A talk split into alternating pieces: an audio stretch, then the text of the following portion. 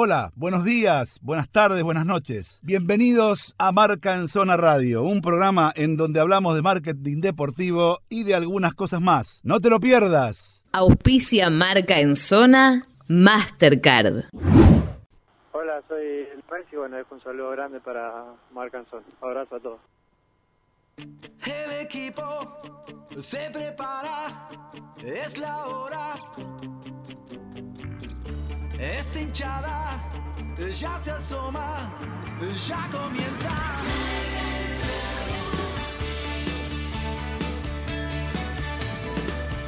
Me enloquece, me emociona, me apasiona.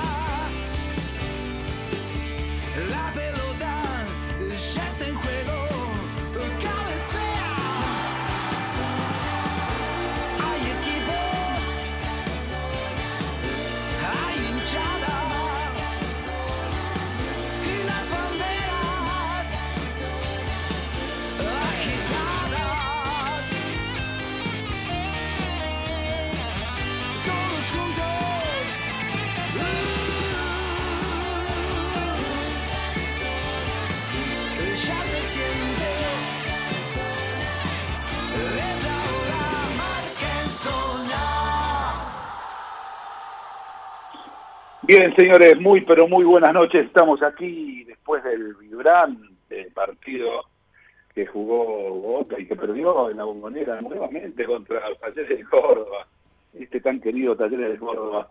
Pero bueno, nada eso, ya como saben ustedes, señores, señoras, chicos, chicas, y toda la audiencia de la 94.7, es pasado, es historia, porque ahora arranca la nuestra, la de Marca en Zona Contenidos, la de Marca en Zona Radio, eh, una historia que tiene que ver con muchas cosas de la industria, que tiene que ver con muchas cosas del deporte también, pero en definitiva también una cosa que tiene que ver con, con este mundo del fútbol que nos está dando vuelta. Y nada, recién terminó el partido, nos quedamos seguramente todos bastante sorprendidos con el resultado y con todos los análisis que se van a venir seguramente en la semana nuevamente con el tema Boca y, la cantidad de problemas que tiene, que si sale uno, que si sale el otro. Pero Boca parece que tiene también problemas institucionales, ¿no? Y eso sí tiene que ver con la, con la industria, y no económicos, sino que es evidente que hay problemas en Boca y que los problemas no son eh, eminentemente futbolísticos. Cuando bajan los problemas también desde arriba, desde la cumbre, bueno, también aparecen problemas en el fútbol, ¿no? Eh, y a veces no se pueden tapar, por más buenos jugadores que tenga. La gente se pregunta, y a veces hay respuesta y a veces no hay respuesta respecto a este tema. En definitiva, eh, qué sé yo, el hecho es que seguramente tendremos la programación de la radio como para poder enterarnos de todo lo que pasa. Igual acá yo algunos datitos les voy a tirar, ¿eh? porque uno se entera de algunas cositas del mundo boca que no puede realmente e increíblemente eh, como procesar, ¿no? Digo, eh, aquí hablamos, inclusive tenemos alguna nota por ahí que tiene que ver con la creación de los canales de televisión de los clubes, ¿no? Boca acaba de crear el suyo, ¿sí? Eh, y eso provocó casi la renuncia a minutos, estuvo de renunciar el vicepresidente, ¿sí? Me refiero a Mario Parolini, eh, pero nadie sabe por qué.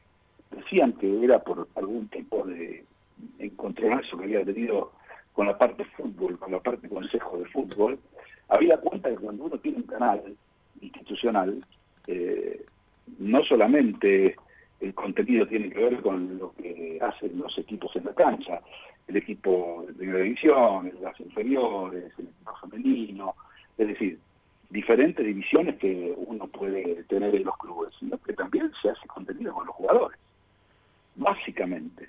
La gente quiere escuchar a los jugadores, quiere escuchar al cuerpo técnico, quiere escuchar eh, a todos los protagonistas, y bueno, eh, cuando se creó el canal de Boca parece que esto no, no se cumplía, no había protagonistas, no había eh, posibilidades de hablar con, con diferentes eh, dirigentes. De hecho, esta semana estaba pautada una nota con el vicepresidente segundo y el responsable de fútbol, Román Riquelme, y la nota se suspendió.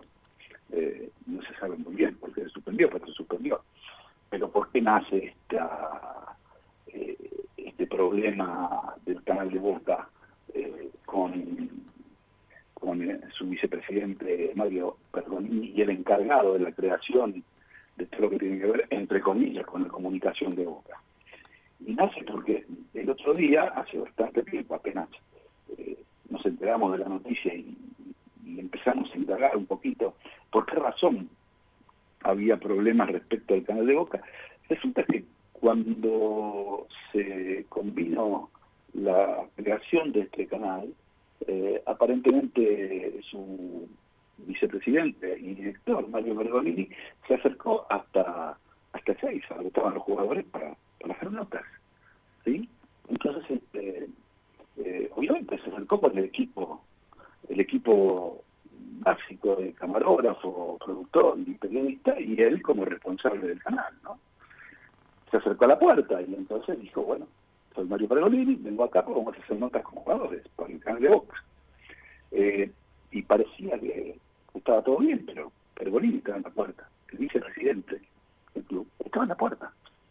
Eh, y se estaba poniendo un poco nervioso. Entonces llamó por teléfono eh, y se acercó uno de los integrantes eh, aparentemente del Consejo de Fútbol y le explicó al vicepresidente que en realidad para hacer notas con los jugadores, me van siguiendo, ¿no? Para hacer notas con los jugadores del canal de su club, eh, del cual es eh, vicepresidente y del que se supone, además, la persona que vino a decirle que no podía entrar con las cámaras eh, es empleado suyo, porque al ser integrante de la comisión directiva, todos los empleados son empleados de la comisión directiva. Esto es así. En este club y cualquiera, en club que quieran. Eh, entonces, Pergolini se enojó un poquito y le dijo, eh, en otras palabras, pero vos estás hablando en serio, vos sos empleado mío no me estás dejando entrar. Eh, y bueno, este señor volvió y finalmente Pergolini, muy enojado, se retiró del lugar. Eh, son cosas que en el mundo Boca eh, nadie conoce, nadie sabe, que te estás enterando ahora y que tienen que ver con esta industria, porque los que manejan el fútbol tienen que entender que la industria esta vive estas cosas. Eh, y Pergolini se fue renunciado.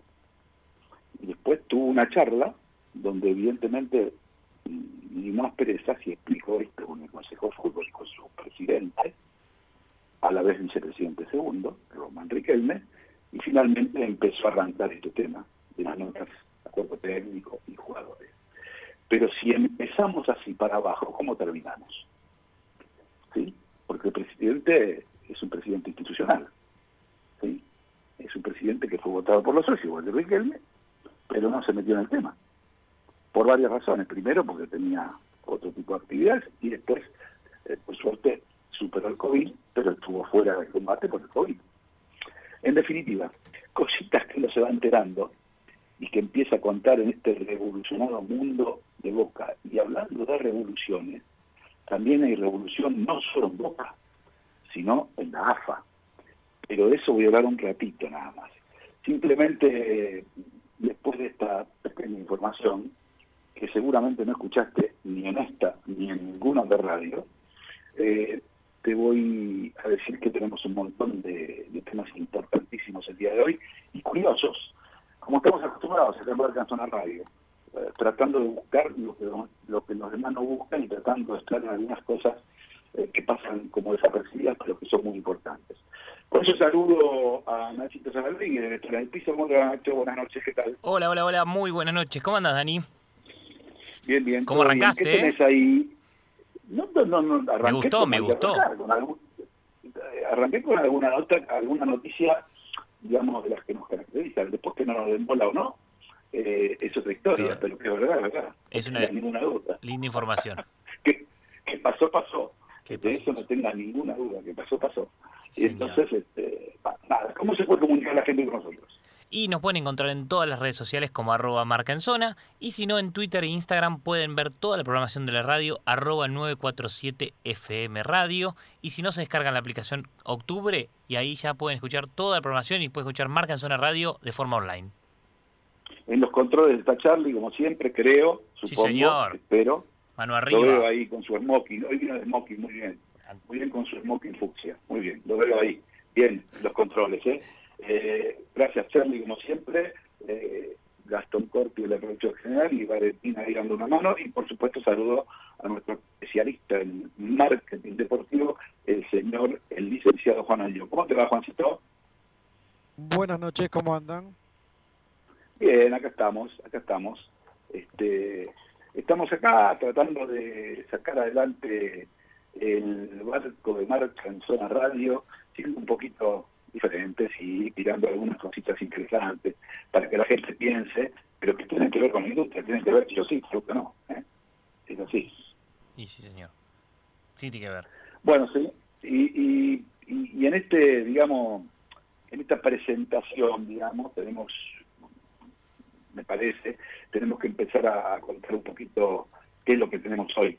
Creo que, no sé, ustedes no van a decir, pero un ratito nada más vamos a tener una nota, eh, creo que bastante importante, que tiene que ver con algo que pasó, porque parece que, eh, en definitiva, eh, es una cosa como que pasó desapercibida, pero que nos involucra y nos pasa muy a menudo a- aquí eh, en el ambiente que tiene que ver con el fútbol, ¿no? A nivel regional y a nivel local, ¿no?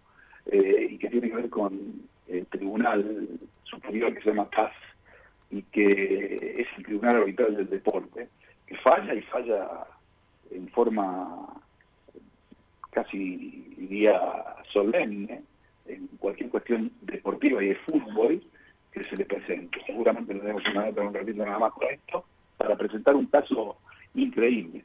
Increíble digo porque no sé si se dieron cuenta de esta semana. Eh, se jugó la segunda fecha hoy del Campeonato Peruano de Fútbol. Entonces, ¿Qué tiene que ver? Y tiene mucho que ver, porque parece ser que eh, hay un equipo que está jugando que no debería estar jugando. Eh, y otro equipo que no está jugando que debiera estar jugando. Y el equipo que está jugando jugó ya una fecha. eh, y el otro equipo iba a jugar la fecha del campeonato de la B, digamos, de la división inferior. Pero no, porque Alianza Lima, que es el equipo más importante y más fuerte y más popular del Perú, eh, tuvo la posibilidad eh, de descender porque se descontaron unos puntos eh, aparentemente, aparentemente no, mal descontados, porque el Tribunal Arbitral Superior inmediatamente falló que estaban mal descontados, y al estar mal descontados, automáticamente se quedó o se quedaba en primera división.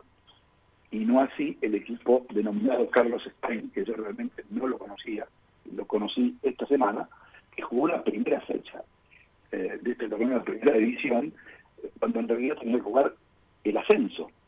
Eh, y nos llamó poderosamente la atención este tema, y por eso creo que un ratito vamos a hacer una nota con esto para hacer algunas preguntas, porque sé también que este tribunal falló en varias cuestiones que tienen que ver hasta, por ejemplo, con, con jugadores eh, de fútbol, malas inclusiones, eh, juicios de jugadores, eh, resultados de partido, bueno, el famoso eh, River y Boca, Boca y River de Madrid, que cada uno hizo su presentación y finalmente se falló a favor de River. Bueno, miles de cuestiones que tienen que ver con el, con el desarrollo y la, y la cuestión deportiva. En definitiva, esa es una de las cosas que vamos a tocar, como, como algunas otras que tienen que ver con eh, otra cuestión que nos llamó poderosamente la atención, ¿no? Y que, y que involucra a todo este caso durísimo que se abrió y que, y que también tiene que ver con la marca, con la marca Maradona. La disputa por la marca Maradona es una marca fuertísima y que obviamente, eh, aunque parezca mentira, está, está en disputa. Hay una disputa legal grandísima respecto del nombre Maradona, de la marca Maradona, en todos sus sentidos. Y hay un montón de contratos millonarios firmados, y hay un montón de cuestiones que se tienen que, vivir. Y seguramente tendremos una nota también eh, para esclarecer un poquito, porque parece ser que hay un montón de contratos firmados en Medio Oriente, y me parece que por ahí vamos a tener algunas revelaciones importantes por ese lado. Eh, entonces, tenemos un programita picadito, un programa con, con, con historias interesantes que además tienen que ver con nuestro mercado, porque vos, Nacho, vas a presentar algo interesante que tiene que ver con Adidas, los fantasmas, no sé, algo de eso. Sí, ¿Qué- señor. La, la discusión que hubo entre hinchas de River y de Boca, y que no fue futbolística, sino que tuvo que ver el marketing deportivo y un diseño, una colección que confundió a muchos y que tiene una explicación, y hoy la vamos a explicar acá en Marca en Zona. Fenómeno, Pero también fenómeno. tuvimos el Clásico del Sí. Sur. ¿Y qué dijimos desde el, También. desde el programa anterior? Vamos a repasar Sí, cada sí. clásico de, de- desde otra mirada, desde la mirada de Marca en Zona Radio. Muy bien, claro, Lanús. Otro otro caso también que tiene que ver con, con, con una inclusión de un jugador. Aparentemente, Banfield incluyó un jugador que estaba suspendido. Digo, ¿cómo puede pasar esas cosas? ¿A quién se le puede, se le puede pasar esas cosas? No, es increíble que haya, que se haya pasado eso la gente de Banfield, habiendo ganado muy bien y, de todas maneras eh, el clásico contra no, pero está bueno eso eh, de, las marcas. Y otro tema que eh, hoy se planteaba, ¿no? y que, se planteó en las redes, que tenía que ver con, con, con el pecho de la camiseta de, de clubes importantes, como por ejemplo Independiente, como por ejemplo Vélez. Vos tenías alguna cosita respecto al tema, ¿no, Juan? Y más que la cosita me gustaría plantearlo en la mesa para que empecemos a pensar un poquito por qué no hay y qué pasó similar a esto en algunas otras ligas y si hubo alguna resolución frente a ese tema. Perfecto, es decir, eh, esto tiene que ver, digamos, con un planteo en lo que en lo, en lo que se, se está pensando. ¿Hay crisis o no hay crisis eh, en la industria? Crisis en la industria hay, eh, esto está claro porque hay crisis en todos lados y, y la industria no, no, escapa de, la crisis, pero es raro ver clubes como Independiente y como Vélez eh, sin un sponsor en la camiseta, la verdad que es raro es raro. Y, y esto, a ver, puede ser también producto, obviamente, de la crisis, pero también eh, es producto de otras, otro tipo de cosas que nos está pasando, que tienen que ver con, con diferentes cuestiones, ¿no? Con diferentes cuestiones. Entonces, eh, me parece que presentado eh, el programa con todas las cosas que vamos a tener, eh, vamos a ir yendo despacito porque eh, quiero ligar esto también con las cosas que está, con las cosas que están pasando, ¿no? Es decir, eh, hay un revuelo importante en la Asociación del Fútbol Argentino. Hay versiones de todo tipo, ninguna confirmada porque nadie nadie habla. Eh, pero hay, bueno, cartas, documentos, juicios, eh, se están eh, dando por hecho a nivel medios de comunicación que la asamblea que se hizo de modo virtual en el mes de octubre, creo, y que por unanimidad y aclamación, y un año y medio antes dio como resultado que fue reelecto Claudio Chiquitapia como presidente de la AFA. Aparentemente mm, no es, no válida por una cantidad de cuestiones que tienen que ver con lo legal, eh, y bueno, y eso hace que a- aparentemente se pida eh, otra asamblea y eso hace que haya sectores que estén buscando la destitución de- de Tapia o en definitiva no la destitución pero sí la elección nuevamente a la cual se le presentarían candidatos eh, un poco más amigables para el establishment me refiero al establishment político en definitiva hay un tole-tole importante en todos los sectores. Tenemos presentado el programa como para que no te lo pierdas, como para que no te pierdas Marca en Zona Radio, con un montón de cosas que nosotros analizamos con más profundidad, pero que también tienen que ver con nuestra industria y que vaya si lo tiene que ver, porque imaginen ustedes eh, que finalmente prospere esa, esa eh, recusación que sobre esa asamblea en la Inspección General de Justicia y que se haya nueva, nuevas elecciones y que no sea Tapia el que está a cargo de eso. Y bueno renegociación con nuevamente con los canales de televisión, el tema seleccionado, el tema organización interna, eh, todo lo que tiene que ver con lo que los contratos que se firmaron, con ESPN, que hacemos todo para atrás. Eh, una locura, la verdad, una locura. Es el fiel reflejo de lo que pasa en Argentina. Argentina es un país raro, con gente rara y también con dirigentes de fútbol raros. Vamos, señores, a la primera pausita, chiquita, chiquita, chiquita, y volvemos enseguida con Marca en Zona Radio por la 94. Dale.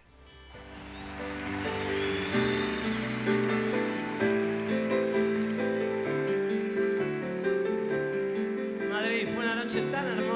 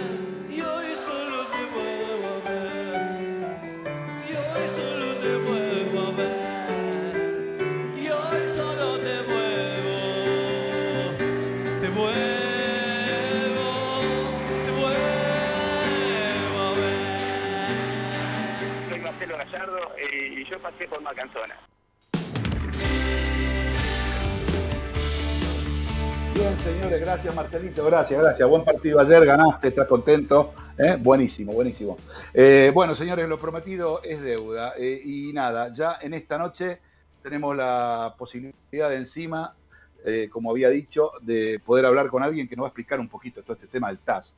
Me refiero al doctor Gustavo Albando Abreu. ¿Cómo te va? Muy buenas noches, Gustavo. Gracias por recibirnos esta noche en Marcanzona. ¿Cómo estás? Hola, ¿qué tal? Bien, bien. Gracias por la llamada. No, gracias a vos. La, la- la verdad que, eh, eh, digamos, eh, eh, es una nota distinta, porque en definitiva queremos, o por lo menos yo quiero conocer, específicamente qué es el TAS, de quién depende y si sus decisiones son inapelables. Bueno, el, el TAS es, el único tribunal arbitral de los deportes que hay en en el mundo, ¿no?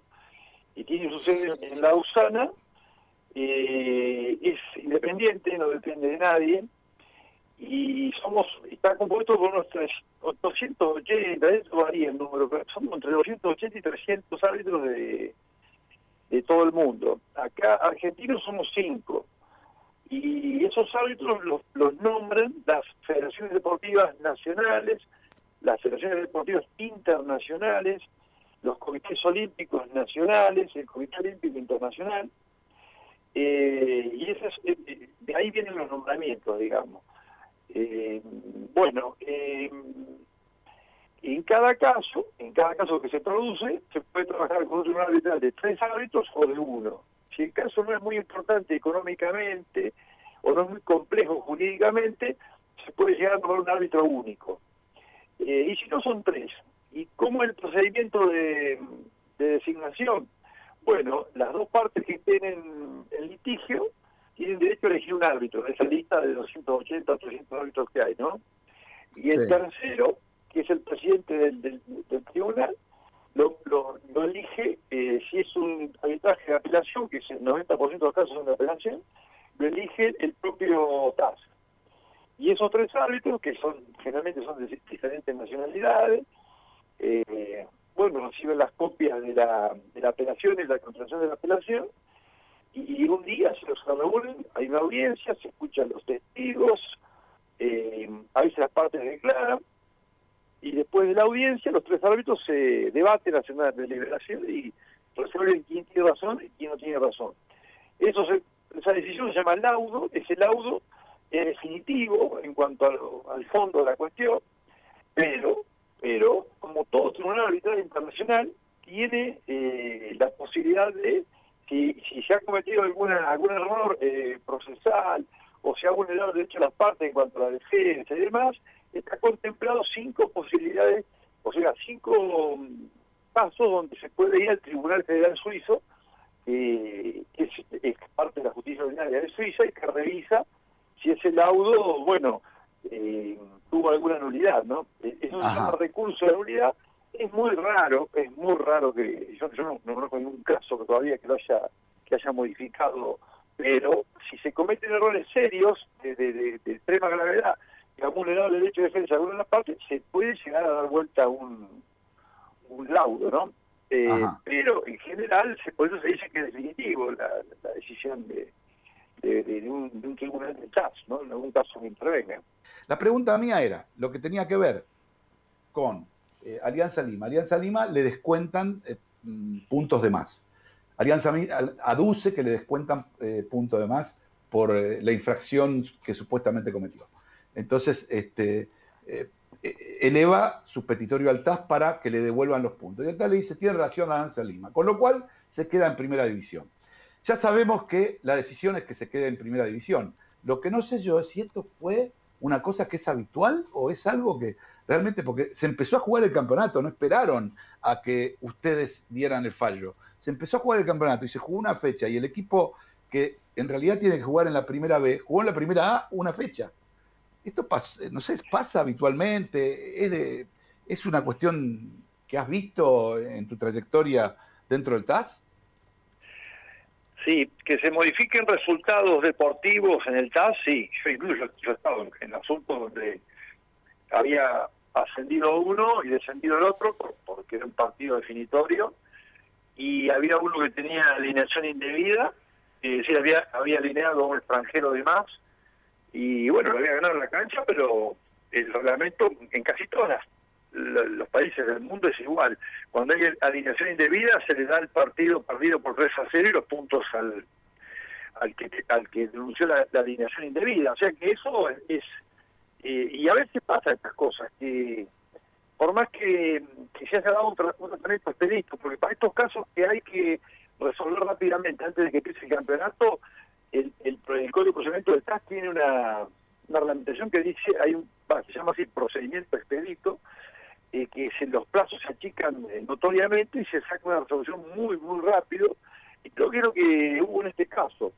Con lo cual, bueno, una fecha, eh, eh, se va, se va por acomodar eso. Ahora, increíble que gente jugó, no sabía que había jugado una, una fecha en la, en la otra Claro, categoría. eso, eh, digo, ¿hay algún tipo de, por ejemplo, ¿no? ¿Hay algún tipo de sanción para la federación o, o- o sanción o llamado de atención para la federación por no esperar el fallo? Ellos no saben que tienen que esperar el fallo porque en realidad el TAS saben que van a va a trabajar inmediatamente y rápidamente, expeditivamente para resolver el caso. No podían haber esperado una semana, digo, me parece, qué sé yo. Lo que pasa es que la- las federaciones normalmente organizan campeonatos que, bueno, tienen vendidos unos derechos audiovisuales, hay una cantidad de, contratos anexos que, deben ser respetados, y entonces, eh, como la federación no sabe si va a ganar o va a perder el TAS, eh, ellos siguen su vida, y bueno, cuando mucho después habrá que modificar el, el fixture. Claro, pero eso ya internamente a Claro, ustedes no le el Ustedes fallaron que- a favor de Alianza que- Lima. Y listo, se acabó. A otra cosa. ¿Cómo decía? Ustedes ya fallaron. El TAF falló a favor de Alianza Lima. Después que se tiene que arreglar la Federación Peruana. Esto es así. Exactamente, sí, sí, sí. Yo el, el tema de fondo no, no, no lo conozco y no, no puedo opinar, pero, pero yo he estado en asuntos de, de donde se han modificado quién asciende y quién desciende. Y bueno, en esa oportunidad que yo tuve en ese caso, eh, ya había arrancado el torneo y, había arrancado con eh, 18 y de repente tuvo, un- tuvo uno más, 19. Una Sí, cosa claro. rarísima. Eh, pero bueno, pero esas cosas pasan, eh, porque, a ver, los números impares no, nunca se y- y- nunca se eligen para, para los campeonatos porque es compañero que tiene libre para la fecha, ¿no? Claro, como el Nacional B de acá, por ejemplo, que tiene una. Acá en Argentina, el Nacional B tiene fecha impar. Hay equipos que quedan libres. Claro, y hay, y hay uno siempre que queda libre, pero bueno, la idea es, lo ideal es que sean números pares. Pero sí, Exacto. esto de que se modifiquen resultados es, es algo que, que se da bastante más seguido de lo que la gente cree. Porque- Y me imagino. eh, Bueno, yo realmente, realmente yo, eh, digamos, desconocía ese dato. Yo, claro, lo que pasa es que también uno enfoca, enfoca su, su digamos, su mirada en, en- en casos un poco más fuertes, como, como fue, eh, bueno, los informes famosos de Boca y de River por, por la final de Libertadores. eh, ahí, ahí algún- se podía haber modificado el resultado tranquilamente. Si los árbitros hubiesen dado la razón a Boca, sí, directamente y ahí, ahí tenés que cambiar una, una copa de mano y una serie de años de prejuicio que, que, que hubiese tenido que pagar River y la Comebol a Boca, porque Boca, eh, si hubiese ganado, eh, se había perdido la, la posibilidad de, de competir en el Mundial de Clubes, con la Claro. cantidad de dinero que eso significa. Eh, sí, sí, eh, eso, yo, yo me acuerdo que en su momento estuve en un congreso Mar del Plata y todavía no, no había perdido Boca la- la- la- el segundo partido en, en Madrid y me consultaron. Yo estaba hablando de, de, de TAS. Y yo dije, sí, se puede modificar los resultados. Se armó un escándalo porque, claro, nadie sabía que se podía modificar un resultado deportivo. Y después algún algún medio dijo, no, un árbitro del TAS dice que le van a dar la Copa a Boca. Yo no dije eso. Claro, Yo lo que claro, dije es que se podía puede- modificar que- resultados. claro. Exactamente, exactamente. Eh, tranquilamente, si, si le daban la razón, si decían que la responsabilidad era de River de, de la agresión a los, a los jugadores de Boca, ¿no? Sí, sí, sí, sí, sí, exactamente, exactamente. Gustavo, un tema que, que está ahora, eh, antes de pasar a mis compañeros que tienen alguna pregunta, pero es un, un Sí. tema que planteamos de... Ahora hay dos, eh, dos pedidos a la IGJ para que se vuelva a hacer la asamblea de AFA. En caso que haya algún pedido, ¿también ustedes intervienen sobre eso? Eh, por ejemplo, hipotéticamente, se hace las, eh, la IGJ dice que tiene que hacer la asamblea y la directiva actual de la AFA dice no, yo no estoy de acuerdo y apelo al TAS. Eh, ¿El TAS también tiene potestad para eso o no? No, yo creo que no, porque ahí hay un tema de, mm, de si fue bien o mal elegido el presidente actual. Y eso lo debería responder la justicia argentina. Eh, el TAS puede intervenir en casos argentinos, por así decirlo, cuando sean temas patrimoniales, patrimoniales o disciplinarios, Eh, pero no en un tema que tiene que ver con la, la elección de las autoridades de, de, de- de AFA. Yo creo que debería resolverse en, en, en, en, Inspección General de Justicia o de última, bueno, ir a la justicia ordinaria, creo yo, ¿eh? Mm. bueno, no sé, es un tema rarísimo. Este, me preguntaron y digo, la verdad que hay que estudiarlo el tema. Para Claro, mí, pero en definitiva no hay antecedentes que el TAS. Eh, lo que- mi pregunta es, ¿no hay antecedente que el TAS haya intervenido en una situación análoga? de elección de autoridades, bueno, hay que ver en cada caso, yo no recuerdo, pero, pero puede que haya, ¿eh? porque hay que ver, eh, siempre hay que, lo que hay que analizar es el estatuto de la Federación de Fútbol, ¿qué dice? Porque la competencia está, por ejemplo, los casos argentinos, estos casos patrimoniales y disciplinarios que yo estoy diciendo, surge de la última reforma del estatuto de la, AFA, que se hizo en 2017. A partir de ahí no, se discute, ya que se va al tax por tema disciplinario, como el caso Riestra, que le habían quitado no sé cuántos puntos y Riestra se fue al tax. Y, y en temas de patri- patrimoniales, yo entre clubes argentinos, yo he estado en algunos casos ya, de, de club argentino contra club argentino, como en la Argentina no hay un tribunal arbitral, y como el estatuto de la AFA prohíbe a los miembros de la, de la AFA ir a la justicia ordinaria, eh, están desflorrados y van al TAS. Eh, pero en este caso, que es elección de autoridades, habría que ver qué dice el estatuto de la AFA respecto de cómo se resuelven los temas de, de elección de autoridades, porque acá lo, el tema central es el que se adelantaron unas elecciones. eh, bueno, esa fue la primera, la irregularidad que, más fácil se ve. Se adelantó, o sea, no se esperó al vencimiento del mandato para, para reelegirlo a, Tapia, y ahora por lo que vi en los diarios parece que hay además eh, una serie de, de, de- de- de requisitos eh, formales que no se cumplieron, ¿no? Pero pero yo creo que hay que, hay que avanzar la vía. Primero, la vía argentina es primero la, la IGJ y después sí hay que estudiarlo si va a la justicia ordinaria argentina o si va al TAS. Pero realmente lo desconozco al caso, al tema. Yo creo que seguramente, simplemente esto por feeling, ¿no? Que si es eh, la tendencia de las, de las instituciones como FIFA, Comité Olímpico, es no llevar a la justicia ordinaria este tema, eh, los temas deportivos, digamos, ¿no? Eh, y el tema No, no, de, de la de elección de, acuerdo, sí, sí, y es así, ¿sabe por qué? Porque la, la- los, las federaciones de- de internacionales, el Comité Olímpico eh, Internacional también, le tienen eh, terror a la justicia ordinaria porque eh, te temen fundamentalmente a los a los eh, a las sentencias, a los fallos localistas que se resuelvan nada más que porque hay un interés eh, de- de- de- de- de- del mismo lugar. de- esto pasa, por ejemplo, si un ejemplo va a ser más claro, el tema doping. El tema doping eh, se resuelve en tribunales arbitrales acá en la Argentina, eh, independientes, que no tienen nada que ver con la justicia ordinaria, porque la Agencia Mundial Antidopaje no quiere que un tema de un doping de un deportista argentino vaya a la justicia ordinaria, porque la justicia ordinaria puede llegar a tener un juez localista que porque es argentino no le va a aplicar la suspensión que corresponda. Ajá, Eh, y eso pasa a todo nivel. Entonces, eh, tradicionalmente, como, como vos decís, sí, eh, las federaciones internacionales, eh, es más, a ver, la prohibición que está en el Estatuto de la AFA de ir a la justicia ordinaria, que prohíbe a sus miembros, es inconstitucional, porque vos no podés, por más que sea un reglamento, un estatuto de asociación civil fines de lucro, vos no podés prohibir a, a- un club que es otra asociación civil de lucro ir a la justicia ordinaria. Es inconstitucional. Ahora, mientras no lo planteen, los clubes que forman parte de la AFA no planteen la inconstitucionalidad, van a estar ahí. Y porque le tienen miedo a la sanción, no van a la justicia ordinaria. Por eso termina siendo al TAS, con temas patrimoniales y temas disciplinarios. Claro. Pero el sistema deportivo mundial está hecho así. Está hecho fundamentalmente está sentado sobre federaciones deportivas internacionales que prohíben a sus miembros justicia, la justicia ordinaria. Por eso tiene tanto trabajo el TAS, ¿no? Claro, totalmente. Por eso son tantos jueces. Juancito Año, tenés una pregunta para, para, para Gustavo. Sí, casi que lo acaba de responder con esto último que está. Gustavo, ¿cómo anda? Juan Anjo. ¿Qué tal? ¿Cómo anda? Bien, nos conocimos en algún momento en Deloitte hace un tiempo.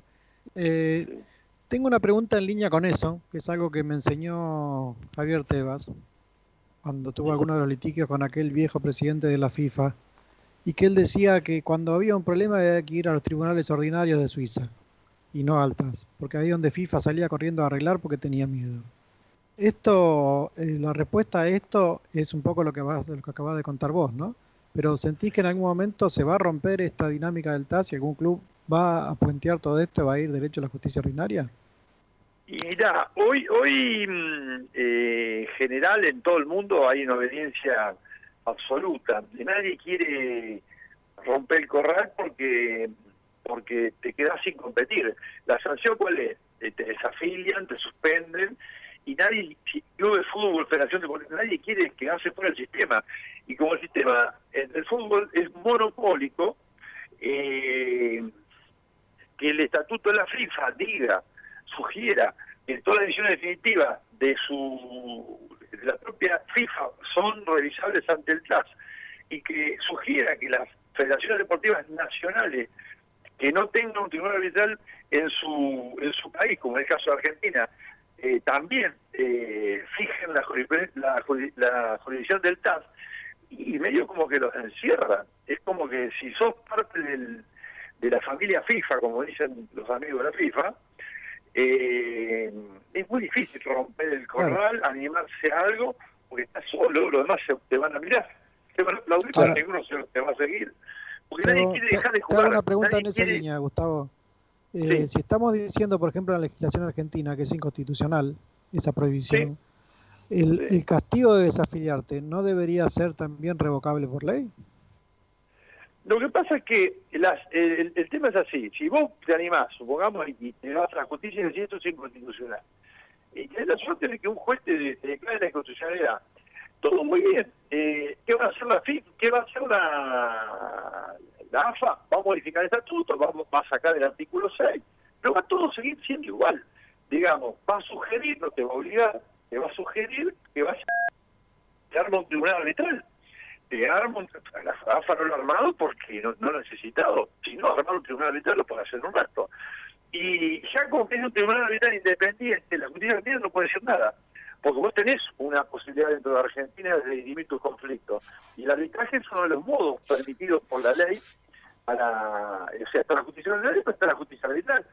Y con lo cual, yo te digo, porque en otros países han pasado cosas así, hay alguno que se animó, pero en general los eh, Quijotes, digamos, que van contra el sistema, eh, terminan generando modificaciones, pero no, no, no eh, quizás en un lugar puntual, pero no en el sistema general. El sistema general está hecho sobre, sobre asociaciones civiles y fines de lucro, que son las federaciones deportivas nacionales, que obedecen eh, casi absolutamente a, la- a lo que es la FIFA. ¿Por qué? Y bueno, porque desde que se acuerdan esto funciona así, digamos. Y Claro. ahora la cosa anda bien. Todo el mundo, todo el mundo sabe que, eh, digamos, el, el máximo tribunal al que se puede recurrir para una cuestión que tenga que ver con el tema del deporte es el TAS. Y todo el mundo eh, se alinea a eso porque después eh, eh, nunca se sabe por dónde puede salir el tiro. Porque vos podés modificar el sistema, pero también después que lo modificaste, te podés quedar afuera del sistema. Sí, Ese incluso punto, yo, yo ¿no? sé que yo sé que Tebas es muy crítico de porque él, él al estar al ser presidente de la Liga de, de España, España ha tenido unos líos bárbaros a veces con, con ese tema de de, de- Sí. de- de tener que ir a dirimir sus conflictos fuera de España. España tiene un sistema muy intervencionista, a diferencia del argentino, es, es muy de derecho administrativo. El derecho administrativo en España se mete en las federaciones deportivas. Vos fíjate que cuando un árbitro saca una amarilla y una roja, es un acto administrativo. ¿Y por qué en España sacan eh, el, comité de- el, tribunal de competición el comité de competición que es igual que el tribunal de disciplina acá por qué saca rojas y saca amarilla porque si va pongamos el pasó con el caso Beckham. Beckham eh, eh, eh, una fecha antes cuando jugaba el Real Madrid una fecha antes de- del clásico con el Barcelona insultó al aire y el árbitro estaba de espalda y entendió que lo había insultado a él y sacó una amarilla y lo, lo rajó. ¿Y qué hizo el Real Madrid? Una filmación, eh, testigo, prueba, se presentó ante el comité de competición, recurrió al acto administrativo de la, amarilla y logró que le quitaran la amarilla. O sea, allá sí es un sistema tan de derecho administrativo que las amarillas y las rojas, si tiene, si tiene razón el administrado, que es el club de fútbol, se las quitan. Acá, acá no se puede, o sea, este, ningún lugar del mundo sacan amarillas o rojas, se equivocaron, se equivocaron. Eh, además es un lío, si no, o sea, a- eh, eh, quitar roja o amarilla eh, vulnera la seguridad jurídica que tiene que tener los deportes que, que este, constantemente se está jugando y necesita que los jugadores estén claramente habilitados o inhabilitados, pero para el siguiente partido se sepa enseguida, no estar esperando seis meses a que ver qué, resolvemos, ¿no? Bueno, ahora, la justicia... ahora eh, sí. eh, dicho esto, y, y para ir cerrando y no quitarte más tiempo, la tiene difícil Banfield, ¿no? Para ganar, para ganar el clásico, me parece. Porque Bueno, es- es- eso puede ir al TAS, por ejemplo, ¿ves? Es un tema Sí. disciplinario. Eso puede llegar a ir al TAS. No, es que va a ir al TAS, de hecho va a ir al TAS, seguro. Porque- Claro. Entonces no ya- puedo opinar, porque me pueden llegar a elegir a mí, porque a mí, a mí los dos, tanto Lanús como Banfield ya me han elegido a mí en los distintos temas, eh, con lo cual acá no puedo opinar, pero sí, sí, es un tema eh, lindo para, para discutir, ¿eh? porque parecería que los dos tienen razón. Y sí, eh, yo la verdad que eh, lo, lo- lo que sé que aduce un equipo es que otro- el otro equipo metió un jugador que había sido expulsado la fecha anterior en eh, reserva. No sé, eso es Claro. lo que... No, sí, no sí, sé lo que pasa es que el no sé jugador la cumplió la fecha. El jugador, la, la, la- por lo que dicen los diarios, el jugador el viernes Había jugó, jugó su equipo de reserva y al no jugar se había cumplido la... Ah, sanción. detalle no menor, detalle no menor. Entonces parece que alguien pisó el palito. No, no, no, porque porque también está el que dice, bueno, pero sí, está bien, eh, eh, cum- había cumplido, pero él- en esa fecha él estaba sancionado. En esa fecha no podía jugar en otra categoría. Ah, bueno, bien, bien, por está- partido, por fecha, no, no, es un tema de interpretación interesantísimo para, para resolver. Bueno, segu- seguramente tendrán trabajo porque esto no va a quedar así. Sí, sí, no, esto es todo, mamá, acá hay, acá hay, hay, hay muchas pasiones porque son el, es el clásico de barrio, ¿no? Sí, sí, Yo, yo- y yo me imagino, esto no es para el TAS, esto es para un juez este, de familia, ¿no? Lo que debe ser la casa de, de- de la señora presidente Lucía Barbuto con, con su marido, que es dirigente de la NU. Yo no sé, estarán en una mesa dirimiendo a ver quién tiene razón. Encima, No, incluso eh, y Lanús hace bien en reclamar, porque Sí. mm, tiene que tiene que cuidar los intereses de- de- del club y, y, y claramente le, le- le- lo tiene que hacer. Eh, Claro. Con lo cual, cada uno, y el otro tiene que defender, porque se construyó en la cancha. Y Claro, uno va a decir que está mal incluido eh, porque Claro. no cumplió la fe, eh, eh, no, cumplió este, la suspensión porque era un partido de primera y no de reserva, y otro va a decir que la cumplió en el partido de reserva. Y bueno, usted tendrá Claro. que decir quién tiene razón. Sí, al que, al que lo elijan. En general yo tengo la suerte de que con, con temas disciplinarios, la vez pasada fue el tema de San Martín y San Juan, que contra la AFA por el tema de los ascensos, digo, tuve, tuve la suerte de que no me elijan. Ojalá tenga la suerte de que no me elijan porque estos temas disciplinarios no, no, entre clubes argentinos no es bueno que haya árbitro argentino. No, no, la Eh, verdad que no, la verdad que no debería, para mí ya debería ser una cuestión inclusive hasta, hasta de práctica. Yo, yo creo que no debe haber, eh, habiendo tantos jueces, jueces del país, porque Claro. también es, es una manera de comprometerlos y, y si hay un montón de jueces, ¿para qué de- del país? Mejor ir a, el de acá que, que- que falle sobre Perú, sobre Colombia o sobre Japón, no sé, pero no sobre Claro, Argentina. bueno, en el caso anterior, en ese San Martín San Juan contra la AFA, eh, era uno era de Chile, el otro era de Israel, y el otro no me acuerdo dónde era, pero no era argentino tampoco. Y, y bueno, pues fallar, yo no tengo ni idea de que fallaron, si, si estaba bien, estaba mal, pues no, no, ni siquiera me, me dan ganas de analizar el tema cuando no, no soy árbitro. Yo me Claro. pongo los míos nada más. Y después, como Bueno. no, no es bueno, va, en general a los árbitros no les gusta que otros árbitros no opinen, y bueno, no tiene que hacerse la boca y. Bueno, pero bueno, para cerrar la nota, Gustavo, y abusando de tu, de, de- de tu disposición, ¿cuál fue el caso más difícil que te tocó? Oh, yo hace 10 años soy árbitro. Eh, a ver, el más difícil. En general, eh, eh, a ver, tampoco quiero parecer soberbio, pero para yo doy clase también hace más de, ya hace como 15, 20 Sí, años. sí, sí, sí, de Derecho Deportivo, para- sí, para que la Universidad Para el que da sí. clase, no es, no es muy complicado, lo- los casos no son muy complicados. Eh, fundamentalmente de- para entenderlos y ver por dónde pasa la cosa. Lo que es complicado a veces es cuando a uno le elige una parte que tiene la razón, uno la ve clarita y los otros árbitros no la ven. Y si los otros árbitros, los dos, dicen exactamente lo contrario a uno, se votan, porque las decisiones se hacen por votación. Y a veces me ha pasado de, ser elegido por un, por un club, eh, de, de cualquier lugar, eh, por, te eligen de cualquier lugar, eh, y que vos te das cuenta claramente que tiene la razón, y los otros árbitros porque no son de fútbol, porque son árbitros de, qué sé yo, que se dedican a tenis o que se dedican a... porque hay árbitros de todos los deportes. Y, y a veces te da- se, se da la sensación de que el fútbol es muy especial, muy distinto al resto. Y tenés árbitros que tienen todas las, las buenas intenciones del mundo y quieren hacer el mejor laudo posible y no lo entienden. Y ahí sí vos te sentís eh, que es el caso difícil, pero porque no los podés convencer y porque no podés sacar un laudo que sea justo, porque el sistema arbitral funciona en la medida que los, los laudos, las decisiones nuestras sean justas y no Claro. y porque si no perderíamos autoridad y ya el, el- sistema te- te- romperse. Eh, yo creo que esos son los casos difíciles eh, y fundamentalmente se dan mucho en inglés. Cuando el caso es en inglés, tenés otros árbitros que son del, de formación distinta, jurídica, son del common law. El common law tiene una manera de estudiar las leyes que es totalmente distinta a, lo- a nosotros que somos de tradición continental europea, los, los, los latinos, eh, y a veces es como que hablamos distintos idiomas. Somos abogados, o sea, hablamos inglés, inglés, por supuesto, pero somos abogados y no nos entendemos, porque es una manera Claro. de ver el derecho. Esos son complicados, esos son complicados, pero no me acuerdo de ninguno puntualmente, porque en el fondo se termina eh, trabajando y debatiendo hasta que, que sale la mejor decisión posible, ¿no? Y que no claro, se consensúa. En el fondo difícil, se consensúa. no, a veces no, Muy bien. no- no recuerdo ninguno así. Bien, bien, Gustavo, eh, muchísimas gracias por esta nota con Marc Canzona, la verdad muy, muy didáctica, muy esclarecedora.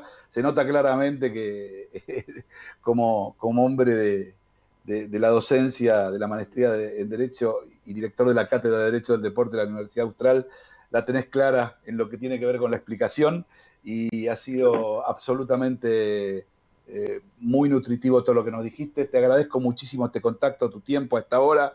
Eh, te deseo una excelente semana y bueno, te molestaremos por alguna cuestión que tenga que ver con esto ya, porque la verdad Sí, que... si, es, si es un tema técnico, ningún problema. Lo que no lo que no puedo hacer es, es analizar si hicieron bien o hicieron mal. Pero después, eh, lo demás, se puede hablar todo, porque de hecho yo cuando, cuando damos clase en la Universidad Austral, eh, todos los profesores decimos, habla- tratamos de que los demás aprendan, ¿no? Porque esa es la función nuestra, ¿no? Así que yo no tengo Perfecto. problema. Como docente, yo hace, yo hace 20 años, o sea, yo soy árbitro hace 10 años, pero hace 20 que soy docente. Con lo cual, es más fuerte la docencia que, que lo otro. Muy bien. Gustavo Albano Abreu, abogado, integrante del Tribunal Arbitral del Deporte TAS. Muy buenas noches y gracias por tu paso en Marcanzona. Muchas gracias. Muchas gracias a ustedes, un abrazo grande. Hasta la próxima. Llévatelo, Charlie.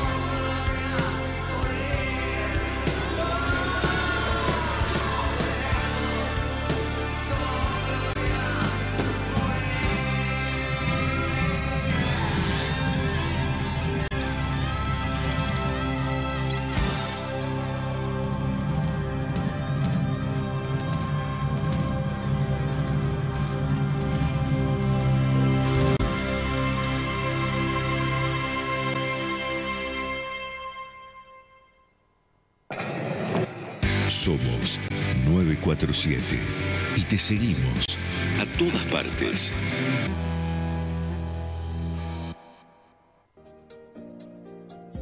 En Palermo, Hollywood, está Claudia Clausi Estética Integral, dermatocosmiatra, tratamientos faciales y corporales, depilación láser definitiva, turnos al 116-377-9832 o en Instagram, arroba Clausi Estética. Fotolibro Plus, espacio para tus recuerdos. Fotolibros, impresiones y más. Instagram arroba Fotolibro Plus. Teléfono y WhatsApp 11656-75557. Sportesis es la marca de plantillas deportivas más prestigiosa del momento, brindando soluciones biomecánicas a través del análisis de pisada con la tecnología más avanzada. Evita lesiones y disfruta del deporte con las plantillas personalizadas de Sportesis. www.sportesis.com 947. Soy el Cucho Cambiazo y pasé por marca en zona. Un saludo al Cucho que anda por ahí trabajando ahora. eh, en, creo que está en el, en, en- en el Inter o, o en alguno de los clubes trabajando en divisiones menores, si no me equivoco. Bueno, después, después me- pero bueno, un saludo, un gran saludo a, Cucho, a su hermano de la familia Cambiazo. Señores, eh, bueno, eh, la verdad que sacamos cosas en claro, pero lo que más en claro sacamos de esta nota con Gustavo Abreu es que en definitiva, eh, es bastante de práctica. Está muy piola haber entendido lo que es y lo que significa el TAS. Está muy piola haber entendido que en realidad el establishment del fútbol, eh, en definitiva, es como, como que eh, tiene su propia justicia y de ahí no se va a mover, por más que cualquiera quiera sacar la mano de la ventana, se la van a triturar. Y también está muy claro que hay una cierta posibilidad también que este tema eh, si no se dirime en la justicia local de la IGJ, eh, digo, esta supuesta nueva asamblea de AFA para reemplazar o que siga Tapia, si es que esto prospera, eh, bueno, también podría llegar a ser competencia del TAS, aunque no es muy factible. Ahora, antes de pasar a, a lo que tiene que ver con lo que tenemos preparado con Nacho y, con, y con Juan, eh, quiero, quiero hacer un- un- una, breve eh, una breve reseña de lo que está pasando en AFA. En AFA lo que está pasando es que eh, está perdiendo adeptos y su posición política el presidente Claudio Chiquitapia. Y eso hace también que en definitiva eh, eh, empiecen a haber eh, candidatos, empiecen a haber cuestiones políticas. Algunos dicen que el presidente en la inauguración del Estadio Santiago del Estero fue antes, se retiró antes, para no encontrarse con Tapia, que no está de acuerdo co- con, su gestión, que cree que es un hombre, entre comillas, de Daniel Angelisi, hombre que respondía a, los, designios de- del expresidente Macri. Eh, y la verdad que cuando la política empieza a involucrarse en la AFA, es cuando la AFA empieza a involucrarse nuevamente en, la nebulosa, empieza a involucrarse nuevamente en la incertidumbre. Eh, hoy más que nunca, y a pesar de mis serias diferencias, debo rescatar y reconocer la figura de- del extinto Julio Humberto Grondona, a pesar de mis diferencias, mis críticas, a pesar de que eh, en la última parte de su gestión eh, no fue del todo el Grondona que conocíamos eh, y con algunas cuestiones que tienen que ver con, su práctica y con sus maneras no muy claras, tengo que reconocer que fue, sin ningún lugar a dudas, eh, el mejor dirigente que vi en el fútbol argentino, eh, hasta esta época, porque el otro mejor dirigente es Andrés Farsi, pero no lo dejan ni meter la nariz en la AFA ni en ningún club, así que lo tengo que quitar. Eh, ¿Y por qué digo esto? Porque Grondona en realidad usaba la política para AFA y no usaba la AFA para la política, lo vuelvo a repetir. Grondona usaba la política para la AFA, no usaba la, la, AFA para la política. Y lo que está pasando ahora es que están usando la AFA para la política. ¿Por qué? Y bueno, porque a Máximo le gusta uno y, a Alberto le gusta el otro, y este era de cual, y este era allá, y el ascenso, y el otro. Y yo creo que hay cosas muy importantes y más importantes que el fútbol en el país como para ocuparse. Que al fútbol hay que dejar, eh, dejarlo que se mate solo. No que se mate como, como, como, como industria, no que se mate como, como producto, sino que se, que se arregle solo, que se arregle solo. ¿eh? Que mal o bien eh, habrá que salir adelante con lo que se tiene. Eh, no estoy defendiendo a Tapia, estoy defendiendo a la AFA. A mí lo que me importa es la AFA. ¿sí? Pero dentro de todo, hoy por hoy está trabajando un equipo en selecciones nacionales. ¿Qué van a hacer? ¿Le van a decir a Menotti que el contrato que renovó la semana pasada no es válido? Eh, ¿Qué van a hacer? ¿Le van a decir a ESPN que el contrato que firmaron eh, con esta conducción de, de, AFA y Liga Profesional este, tampoco es válido? Eh, que tiene que volver los derechos todos a TNT. ¿Qué, ¿Qué, es lo que van a hacer? Todo el trabajo que se está haciendo en cuanto a scouting y todo eso no se va a hacer más.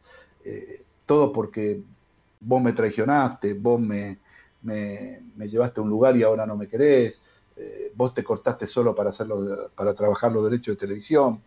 Muchachos, eh, yo desde la reflexión y muy humildemente les digo, diriman las cosas internamente sin meter la política porque en realidad por eso rescato a Julio Grondona. ¿eh? Grondona en todos sus 30 años de presidente de AFA usó la política para la AFA y nunca dejó que la política use a la AFA. Dicho esto, cambiamos rotundamente el tema, señores. Eh, salvo que alguno, tanto Juan como, como, Nacho, quieran decir algo sobre este tema, y si no, ya nos vamos directamente a lo que tiene Nacho y, al debate que va, vamos a terminar este programa con el debate con Juan. Así que, eh, ¿algo para decir de este tema, chicos? Ninguno, Dani, me parece, me parece perfecto lo que planteaste. Bueno, eh, Juan, ¿todo bien? Eh, bien, va, todo bien? Muy bien, fenómeno. Entonces, señores, seguimos entonces aquí. Eh, recuerdo que eh, tenemos un tema planteado. A ver, rápido, A ver. sin repetir y sin soplar, ¿qué es lo que está pasando con ese logo de Adidas y el fantasma? ¿Qué es lo que está pasando? Se apoderó de las redes sociales y los hinchas de River y Boca se encontraron y como les dije en el, en el principio, no fue por fútbol. A ver, vamos a poner un contexto. Eh, surgió, se vio, se viralizó una foto de un buzo de Adidas oficial, de Adidas original, para los que, los que saben que el logo es diferente, que simulaba o, podríamos entender que era como un fantasma y tenía los colores de boca. Bien, se hacen eco muchísimos hinchas y empiezan a decir, no puede, no puede pasar, no puede ser, debe ser una broma de un diseñador, no se puede. Y no, no era una broma de un diseñador, era de Adidas, pero no tenía nada que ver ni con un fantasma, ni con Boca, ni con Argentina. Vamos a poner en contexto lo siguiente. A ver, si yo les nombro a Marc González, ¿lo conocen? ¿Marc González? Sí. ¿Es un, eh, de, de, qué? ¿Es de moto o no? No, es skate. Es ah, skater. skater. Es sí, skater. señor. Sí, señor. Si no, me deja, si no me deja contestar y ya la de respuesta, ¿para qué hace la pregunta, señor? Hace medio, medio claro. lento anda el, el, del internet de ahí, ¿no?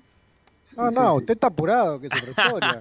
bueno. Está esperando que conteste Dani. A ver. No, no, a ver. Y no es solo un skate. Eh, fue nombrado el skater más influyente de todos los tiempos por la, una revista de skateboarding en, en, el 2011.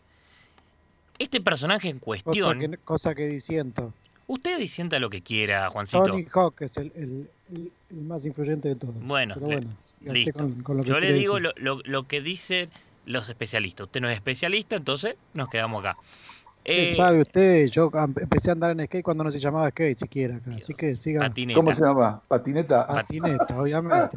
Ay, Bueno, no Dios, importa. él y la patineta. Y entonces, y Pero entonces no es solo un skater, es un, eh, es un artista callejero con mucha trascendencia. Mismo tenía ya su línea de ropa y desde 2018 tiene colaboraciones en colecciones con Adidas. En el 2020 sale la colección, y les voy a decir el nombre porque es raro, se llama Shmoo, ¿bien? Que es, es creada por el skater y por Adidas. En ella se podía ver como figura principal el contorno de un skater, podríamos decir, con, a ver, patinando, como dice Juancito, y la cabeza y sus brazos eran lo, que- lo- lo que sería el logo de Adidas eh, original. sí. Entonces, se vendió como agua, porque la verdad lo busqué en eBay, en Amazon, y no se consigue, y lo que se consigue es carísimo. La verdad que es de culto y muchísima gente lo busca. Y bueno, pero las fotos llegaron acá un año después.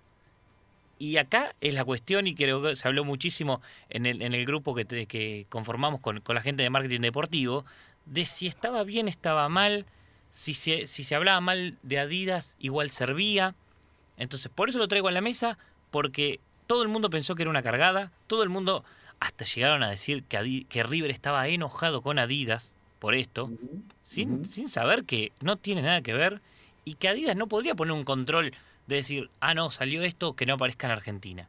Y que probablemente eh, los diseñadores y los tipos que armaron esto no tenían ni idea ni siquiera que Adidas es Boca River en Argentina. Para nada, para nada. Ni, ni, que se inter- ni que se note como si fuese un fantasma. Porque Claro. sí, parece. Pero la verdad era el contorno de la cabeza de una persona con los brazos abiertos, porque en, otros, en otras prendas continúa el dibujo. Nada más que en, la- en las prendas que eran de, de buzos se cortaban y era el logo Adidas con esa cabeza. Igual te voy a decir algo, es decir, visto así como lo vi yo en el grupo de ANDA, de la Sí. Asociación de Marketing Deportivo de la Argentina, eh, eh, de primera parecía un fantasmita Claro. De acá a la China, y yo imagino que el, el que lo ve eh, tiene esa percepción. Ahora, digamos, tampoco se puede eh, ser más papista que el Papa. A ver, en definitiva, es una cuestión que tiene que ver con otro deporte, hecho en otro país, y lamento que no te guste, pero flaco, tampoco yo como marca voy a, voy a dejar de hacer un producto porque a vos a 20.000 kilómetros te Mm. molesta. Total. Y vos No, sabés- me parece. A ver, Juan. Sí. Está, está muy lindo eso, pero nadie está hablando del error garrafal del community manager local. Ok. Ah, No ah, solo el community manager local, sino el equipo de comunicación local. Ajá. Vos tenés que tener un prisma en esa mirada. Y vos tenés la obligación de conocer las colecciones. Y Claro. cuando vos veas eso, también tenés que anticiparte a esa situación Claro. y sacar un comunicado ah, si- previo si podés, y si no, apenas sale. Acá Claro. no veo ninguna reacción a crisis. Claro. Eh, yo leí cosas en el grupo como que está bien que se hable de uno, que sea mal. No, las pelotas, no está bien que se hable mal de uno. No, no, es para poco nada. profesional cuando uno es una empresa. Esa supuesta táctica de Nike de que le encanta hacerse el transgresor y que hablen mal de él me parece una estupidez. No creo que la marca esté 100% de acuerdo con eso. Me ¿Vos parece que ahí necesitas un community que tenga la, la- la agilidad para darse cuenta de que la cultura local, estés de acuerdo o no, ocurre. Lo mismo que decís vos. Yo no, puedo, no voy a dejar de hacer esto afuera porque a vos te moleste. Sí, pero como a vos te molesta, yo en la oficina local tengo que estar abierto y despierto a cómo cubro aquellas cosas que te molestan. Porque No, y más además que sean te- desubicadas o ilógicas, ocurren. Es un muy buen punto, Juan, porque, eh, y ahí es donde tenés razón vos. Yo no, no- no iría tanto sobre el community manager, sino que iría sobre el conocimiento de la parte de comunicación y de marketing sobre las colecciones y de estar atento a que no pase nada raro con alguna de las propiedades que hay acá. Eh, ¿Entendés? Eh, porque en definitiva, por ahí el community manager que está trabajando eso no es el responsable. A él le dicen, subime esto, bájame esto. ¿Entendés?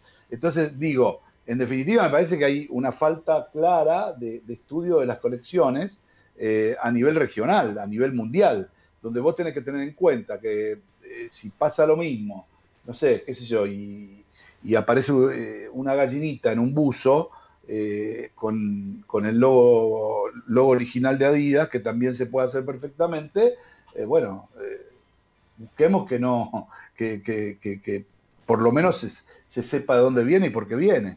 Me parece que ahí está, la, la falla es de Adidas Argentina, en Yo, todo caso. yo creo que ahora lo que, lo que vamos a ten- lo que vamos a esperar y va a ser inminente si no ya se hizo, va a ser la cantidad de remeras, de buzos, de indumentaria con este logo, obviamente trucho, ¿no? No, no, no, claro, eso seguro. Y eso es inevitable. Pero ¿eh? va a La ser salada está imprimiendo como loco. tan eh, La, la sala- la salada está imprimiendo como loco. no me extrañaría y me voy a poner a buscar si eh, dentro de poquito va a salir una foto de, de- de esos buzos en la salada, en, en cualquier mercado. Olvídate, no tengas ninguna duda de eso, porque digamos, hoy hay réplica de todo, sobre todo de Adidas y Nike, hay réplica de todo todo el me- tiempo. señor Nacho, usted que tiene influencia, ¿no me consigue que, que reediten una, una campera buzo de la asociación que hicieron con Star Wars, Adidas, que ya no es más socio? ¿Me la consigue, por favor? Sí, le hablo, no hay problema. ¿Eh? Diga- dígale, por favor, que, se le saquen, que le saquen la licencia a Under Armour, que se la devuelvan a, a Adidas y que saque el busito. Qué lindas favor. cosas armaba, ¿eh? Qué lindas cosas armaba Díaz con Star Wars. Ahora Under. Armour hace unas porquerías. Bueno, bueno, un poco fuerte. Bueno, eh, Ay, bueno. ya vamos a eh, hablar de Under Armour. Ya voy a traer la semana que viene. Déjame ver. Ah, muy bien, voy a traer una noticia. hablando de Under Armour USA, ¿eh? USA Bueno, yo voy a hablar de- No estoy hablando de la colección local. De Under Armour Ah, Latam. Pues, Estoy ahí chequeando una información. Me parece muy bien, checando informaciones. Ah, bueno. a ver bueno, si se puede trae- decir o no. Si se mejor puede decir o no. Bueno, mejor. si no está el potencial. ¿vio? Ah, siempre. El potencial siempre ayuda. El Siempre, potencial señor. siempre ayuda. Siempre, Y, y, bueno, eh, eh, como les prometí, eh, digamos, eh, hoy, hoy la verdad que hemos tirado bastante buena información eh, y, quería contar una cosa, ¿no? Que, este, que tiene que ver también con esto de la AFA. Eh, hay que seguir muy de cerca este proceso de la AFA, porque van a estallar algunas bombas esta semana y la próxima. Eh, cuando vengamos el domingo tendremos las cerquirlas en la mano para contarles todo. Bien, dicho esto, mis queridos, este, tenemos... Ten- eh, lo que prometimos. botines, algo de los botines. Lo, a ver, dale, lo que dale. prometimos, Dani, vos nos pediste que en cada clásico de la fecha Sí, señor. lo veamos con otros ojos. Así que vamos a ver el clásico del sur, Lanús Banfield. Dale, Como vamos. hicimos el otro día. Bueno, el, sponsor técnico de Banfield es la marca china, PIC, la, la que comenzó eh, en el básquet y hoy ya está metido en el fútbol. Y por el lado de Banfield tenemos a Giboba, la italiana, que está acá en Argentina. Después en main, en main sponsor de la Mapei, que hace ya un, un año que está en el pecho de la camiseta, en Banfield está Seguros Orbis. Ajá. Pero destaquemos esto. eh, en lo que es hombros y espalda aparece Kiyoshi en Lanús, eh, esta fábrica que también es textil. Y después para Banfield tenemos desde tarjeta plata en la espalda y Lomas de Zamora en el brazo. La municipalidad de Lomas de Zamora. Ajá. Y después vamos al pantalón, que como el otro día hablamos de River y Boca, no, no, no, no, lo, no lo trabajan o lo dejaron de trabajar y de, y de explotar. En el pantalón de, Lanús tenemos a Chevalier y a Murallón. Y en Banfield a Flechabús y Matra, qué pinturas. Mirá Aprovechando mirá cada centímetro de la indumentaria para, para poder cerrar un convenio. Y en lo que respecta a botines, e- es, curioso que estamos hablando de dos equipos, a ver, Lanús trascendencia internacional el último tiempo. Está bien, son muchos chicos, pero da las, las casualidades de que muchos de ellos no tienen contrato con las marcas. Bien, por ejemplo, Emanuel Coronel eh, de Banfield eh, jugó en este año con Nike, con Puma y con Adidas. Eso nos da, nos da las claras de que, de que los chicos se están comprando los botines. Sí, o Bien. se lo están regalando, va, pero... No sé, te diría que no sé, Dani, porque estuve Mm. averiguando y está, está, está difícil el tema de, de- de- de qué botines que le den las marcas, sino que van y se los compran. Directamente van y, y ellos compran. Y para repasar rápidamente, tenemos un total, por ejemplo, Nike sacó en, en los dos titulares, los dos equipos titulares, 10 le ganó a todos, con 10 jugadores, 7 Adidas, 2 Pumas, un Under Armour, y esto es lo más llamativo, José San hace ya 4 años que juega con botines Mizuno. Bien, la marca japonesa, excelente botines, pero no nunca se afianzó en Argentina desde el fútbol. Siempre fue desde el running, por ejemplo. Pero Pepe San tiene Mizuno eh, y tan controversial fue que, por ejemplo, en 2017 jugó contra River y jugó con uno- un par que eran azul y amarillos. Mizuno como botines se hizo famoso en el rugby a partir de ser los botines oficiales de los All Blacks muchos años. Ah, Pero, eh, ¿en, qué, en qué época, Juan? ¿En los 90? ¿Puede ser? Sí, Ah. sí, pero no. Claro, me acuerdo de eso. Es una Muy gran bien, marca. señor. Buenísimo, buenísimo. ¿Puedo lo último? con los ¿Puedo lo último? Dale, ¿Puedo dale. lo último? Que tiene que ver y hablamos siempre. San Lorenzo metió el batacazo. En el partido contra el Dosivi tuvo 24 socios en la platea. ¿Lo escucharon ¿Ah, eso? sí? No. Bueno, podemos decir que San Lorenzo es el primer equipo que tuvo público en tiempos de pandemia. ¿Cómo ¿Por fue? qué 24? ¿Cómo fue? Fueron socios que ganaron un, un premio durante el 2020 en la campaña Piel de Cuervo y según eh, aseguró la institución, que estaba todo avalado por el organismo de seguridad de que los 200, las 200 personas que podían eh, ingresar, eh, 24 de ellos podían ser socios. Así que a través de tener, eh, no, no sé si se dijo, si hicieron hisopado o lo que fuese, pero a través de protocolos y un meet and greet que tuvieron con los jugadores, pudieron asistir y vieron el partido. Por primera vez, podemos decir, hubo público en el fútbol local. Bueno, no va a ir nunca más, pues son unos piedras. Perdieron. 2 a 1 con las dos. No va más. Buenas noches, hasta mañana. Afuera. Me dice Gastón que mis uno también son los botines que tenía ni más Sí, ni menos señor. un genio como Rivaldo, viejo. Infernal. Sí, señor. Infernal. Roberto Tenemos que hacer un cortecito y después vamos a plantear con Juan eh, algo que tiene mucho que ver con justamente todo esto de la publicidad y de las marcas. Pero no me voy a ir sin eh, dar un detalle que es que tiene que ver con el público en la cancha.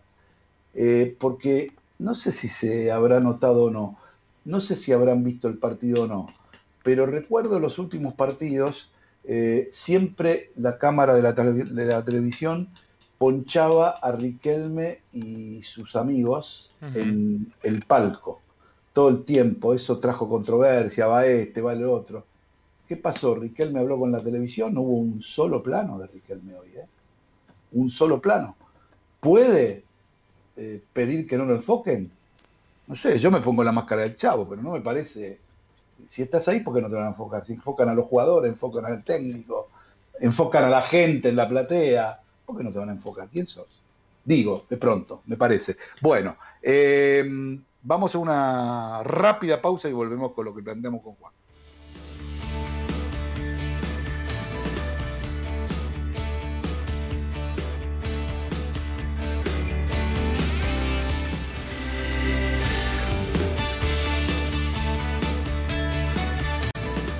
Lecoq Sportif lanza un modelo retro de la camiseta de la selección argentina de 1986, bajo el concepto de Lecoq Sportif Legends, que rememora indumentaria que usaron deportistas icónicos de la marca.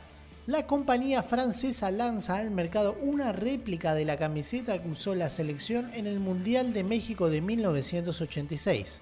La indumentaria luce un escudo conmemorativo y el número 10 en referencia a Diego Armando Maradona en la espalda.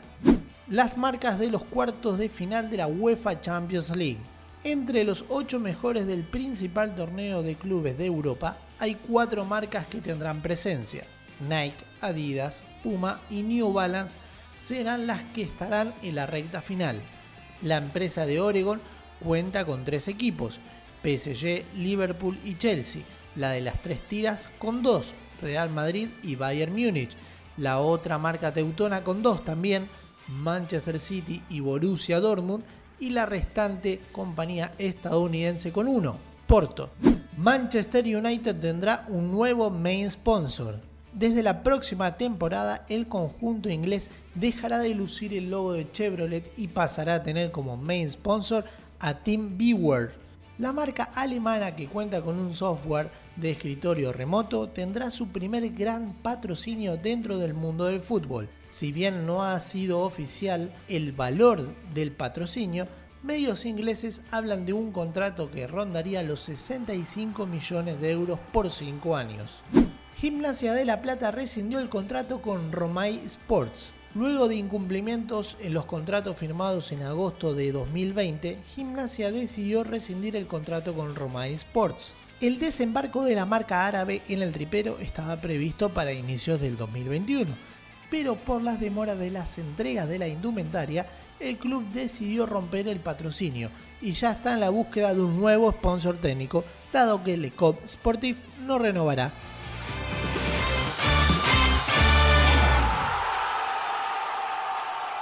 Tengo algo importante que decir. A ver, dale. También Bim Hamad Al Sani Estoy disponible. Bueno, está disponible nuestro amigo Juan Ancho. Qué bien está hablando árabe, ¿eh? lo veo bien para el Mundial de Qatar, amigo. ¿eh? Y pero no me llamó nadie todavía. Bueno, porque por ahí no tiene su teléfono. Tiene mala característica. Pero, pero ya lo van a llamar, ya lo van a- quédese absolutamente le voy a contar una intimidad. Sí, Eh, mi, abuela fue gestada en Marruecos, ¿no? sí. Cuando mi bisabuelo y mi bisabuela estaban allá porque mi bisabuelo hizo el alcantarillado de Marruecos. No, se tiene todas las Y historias. mi bisabuela, mi abuela, mejor dicho, tenía muchos rulitos, ¿vio? Y dice, Sí. que- yo no sé por qué me dice, me decía ella, tengo costumbres árabes, me gusta leer en la cama, comer en la cama. Para mí que mi abuela no era hija de su padre, sino que era hija de algún araboski, así que tengo más a mi favor todavía para trabajar en Qatar. ¿eh? Muy bien, por supuesto. Seguro que sí, sin ningún lugar a duda. Eh, este, la verdad que este, Yo ya no sé cuántas historias tiene de familiares, Juan. No, pero es una sí tiene- cosa. tiene, tiene historias familiares, obviamente, porque es, es una persona muy... Pero ya nos sacó de, de México, de España, ahora de Marruecos. Tiene un. Sí, sí, sí, es multinacional. es Increíble. multinacional, Es multinacional. Bueno, eh, señores, eh, se- tenemos cinco minutos, pero en cinco minutos no vamos a plantear el, el debate de la semana o un debate como el que tenemos ahora respecto de lo que está pasando, eh, por qué Independiente no tiene, por ejemplo, eh, su, su camiseta con sponsor, por qué Vélez no tiene su, camiseta con sponsor y por qué otros clubes no tienen su camiseta con sponsor. Si esto es una crisis de la industria o, si no lo es. ¿Qué interrogante y qué tema podemos dejar planteado, Juan, para hacer un informe la semana que viene? Vamos a hablar de, de este mismo fenómeno en otras ligas y por qué pensamos que a nivel no individual, club por club, sino a nivel global, es un fenómeno que vamos a ver cada vez más seguido. ¿En serio? Vos es que eso a mí me pone contento. ¿Qué cosa te pone contento? Es que no haya publicidad en el pecho de las camisetas. No, olvídate, Chaca- camisetas. Chacarita va a seguir con 25 publicidades. No, no, no, no. Bueno, de hecho ya lo sé, 25 y más también, porque si no, no le podemos pagar ni al utilero, amigo. Es Ah, igual el- hoy en día en Chaca es lo mismo, así que. Sí, eh, bueno, yo te, eh, yo te pediría, por favor, que si vas a aportar algo nutritivo, lo hagas. ¿eh? Vi el momento. Eh, si no, vi el momento. eh, ¿Puedo dar- ¿Les puedo dar un proverbio árabe? Eh, sí, cómo no, cómo no. Ya que estamos hablando de los árabes. Sí. El hombre es esclavo de sus palabras y dueño de sus silencios. Ah, muy, muy bien, muy bien. Eh, sí, sí, está bien. Está bien. Es verdad, es dueño y, y es verdad, eso es verdad, eso es verdad, pero hay que aprenderlo y no todo el mundo lo aprende, ese es el, ese es el punto. Pero bueno, señores, queda planteado entonces, vamos a hablar un poco de este tema que tiene que ver con la publicidad en la camiseta. Hablamos mucho de cómo empezó, eh, por ahí empezamos a hablar, que me parece que eso es lo que está marcando Juan, de cómo va a terminar. Sabemos cómo empezó, contamos mil historias, estuvo muy bueno lo Carajea en el programa pasado, eh, y por ahí, nada, vamos a ver qué es lo que nos plantea Juan eh, respecto de lo que puede pasar de cómo termina, o que está terminando, porque es un fenómeno que se está repitiendo y mucho en varias ligas.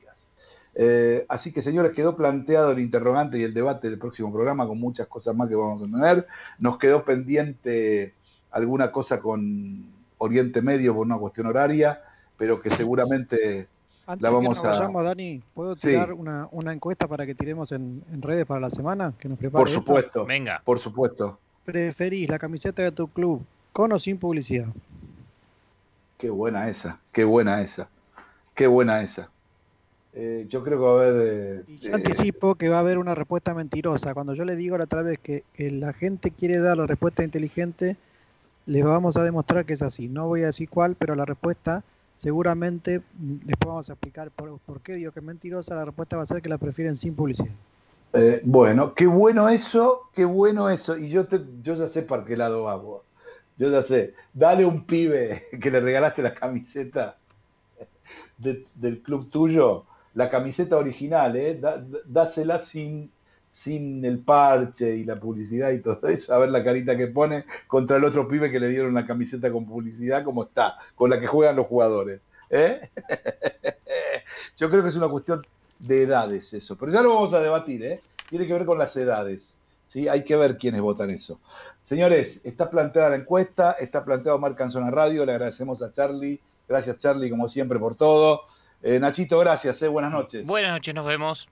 Juancito, gracias por todo, buenas noches. Buenas noches, gracias a todos. Bueno, gracias Valentina ahí junto con Charlie, gracias Gastón, como siempre, buenas noches señores, será hasta el domingo próximo después del fútbol, aquí por la 94.7, cuídate que la mano viene seria, cuídate que hay que tranquilizarse, esperar, que todo va a llegar, pero hay que saber esperar, no solamente en el fútbol, no solamente en la industria, en la vida hay que saber esperar. Chau, hasta la semana que viene.